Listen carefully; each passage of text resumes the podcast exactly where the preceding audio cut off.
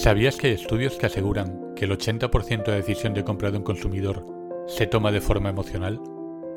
Bienvenidos, soy Iñaki Leonar y este es el podcast para la gente que quiera, como tú, lograr visibilidad para su marca. Te voy a ayudar para que conquistes el corazón de tus clientes por medio de las emociones, diferenciándote de la competencia y haciéndola memorable. Si quieres que te recuerden, este sin duda es tu podcast, Despertando Emociones.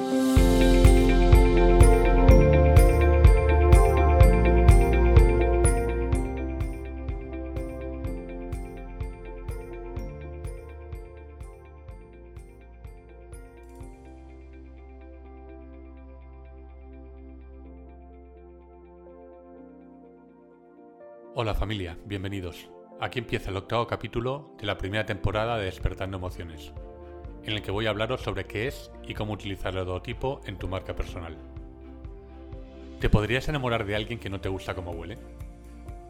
¿Has salido de una tienda porque el olor te ha echado para atrás? ¿Voy a vender más si huelo bien? ¿Por qué te acuerdas de cómo huele tu mejor amiga de la infancia? Estás a punto de descubrir la respuesta de todas estas preguntas y mucho más. Empezamos. Nos estamos anclando haciendo campañas de marketing para la vista, cuando estamos a un punto donde la información nos satura. Tenemos que encontrar maneras de conectar con el público de forma menos intrusiva y más emocional. Las marcas son como las relaciones. ¿Te ha pasado alguna vez que un familiar, un amigo o amiga se ha dejado una prenda de ropa y lo primero que hacemos es olerla para saber de quién es? Dime que no soy el único que va por la vida oliendo ropa ajena.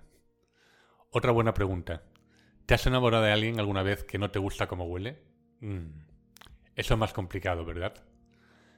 La respuesta a todo esto nos la da la ciencia. La psicóloga y neurocientífica cognitiva Raquel Hertz, experta reconocida en psicología del olfato, define que el olor es el estímulo más determinante a la hora de sentir atracción.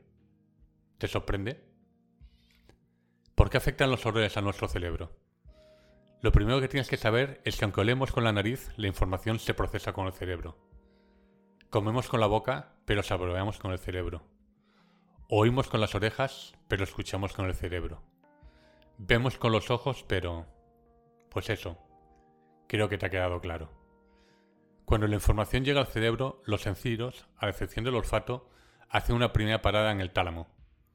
El tálamo es una de las estructuras más grandes e importantes a nivel cerebral, ya que entre otras funciones se encarga de recoger la información sensorial, escoger los datos que le parecen más importantes y mandarlos a la corteza cerebral, donde la información se sigue procesando, pero de manera consciente.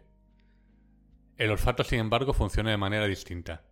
No hace parada en el tálamo, sino que va directamente al sistema límbico, que es la parte del cerebro que se encarga de gestionar las emociones.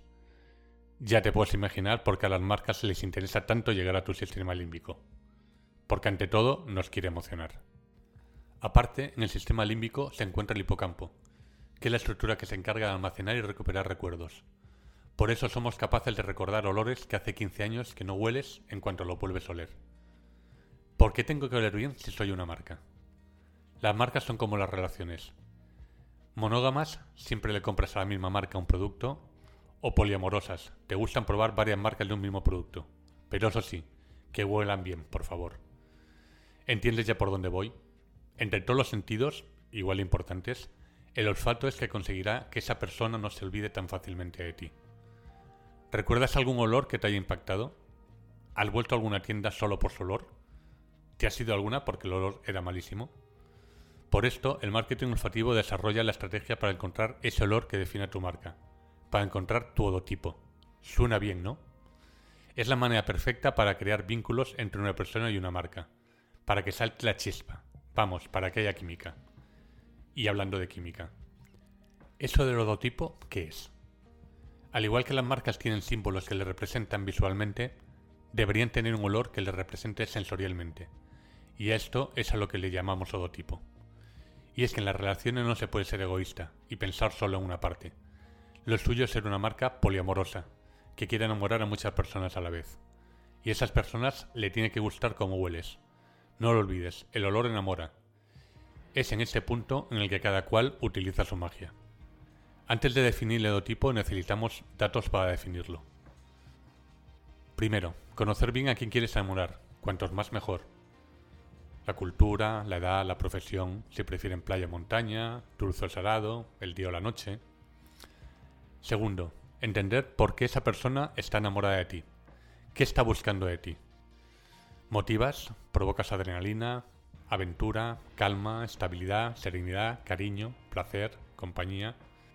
Y tercero, tener claro qué tipo de relación tienen contigo. Las relaciones efímeras huelen frescas, las relaciones amorosas huelen más dulce.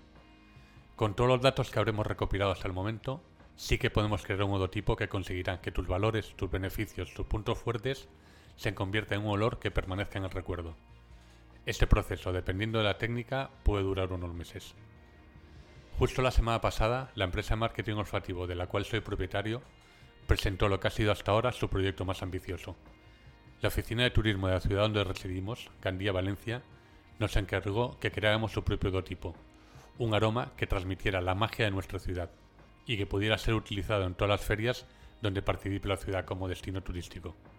Y nuestros visitantes lo puedan comprar cuando nos visiten, para llevarse un pedacito de recuerdo de su estancia en nuestra ciudad. Nos pusimos en contacto con una empresa fabricante de esencias que hay en nuestra propia ciudad, Essential Compositions, le explicamos nuestro proyecto y junto con su equipo de perfumistas desarrollamos la esencia de Gandía. Os voy a poner un breve fragmento de la rueda de prensa de la presentación del perfume. Alguna parte está en valenciano, pero creo que lo entenderéis fácilmente. ¿A qué fa olor Gandía? A taronja confitada, romer, chocolate, gesmil, salitre, pólvora, flor de taronger i fusta de hambre. Totes aquestes olors es concentren en la nova essència de la ciutat. És aroma a tradició, modernitat, mar, muntanya, festa, calma, dolçor i passió. Així es presenta el perfum que a partir d'ara portarà el nom de Gandia a qualsevol racó del món. Un aroma creada per a la llar, D'aquesta manera, la ciutat converteix aquest aroma exclusiu en un producte turístic més per a difondre el nom de Gandia.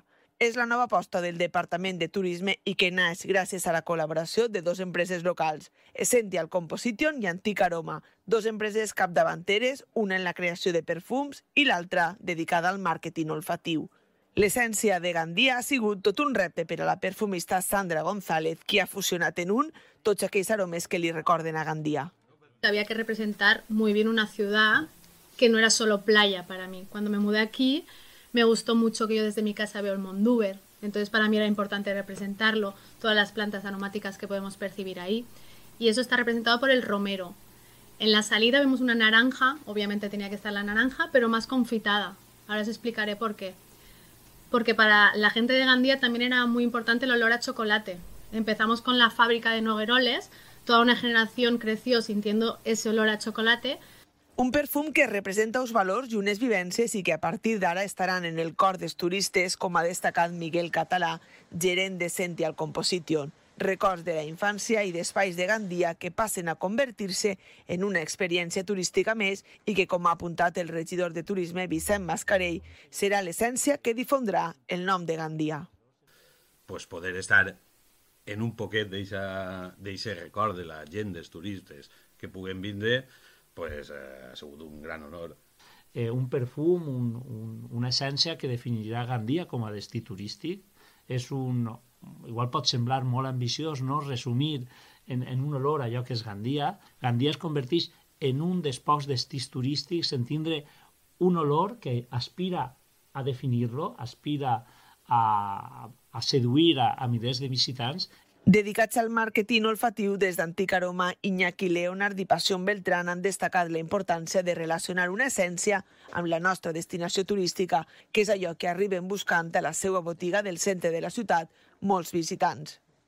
Un perfume con una calidad buenísima que para mi gusto representa perfectamente toda la idea que teníamos nosotros del perfume de, de Gandía. Y hay gente que sí que quiere llevarse algo de aquí, o sea, un olor propio de aquí. Me dice, ¿y tienes algo de aquí? Yo creo que esto va a ser un bombazo.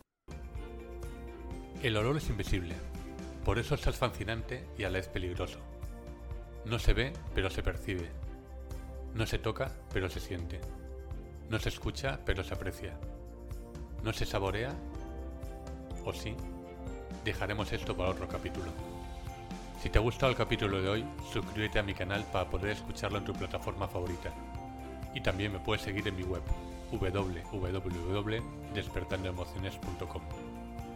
Y no te olvides nunca que vives de lo que transmites. Despierta las emociones de tus clientes.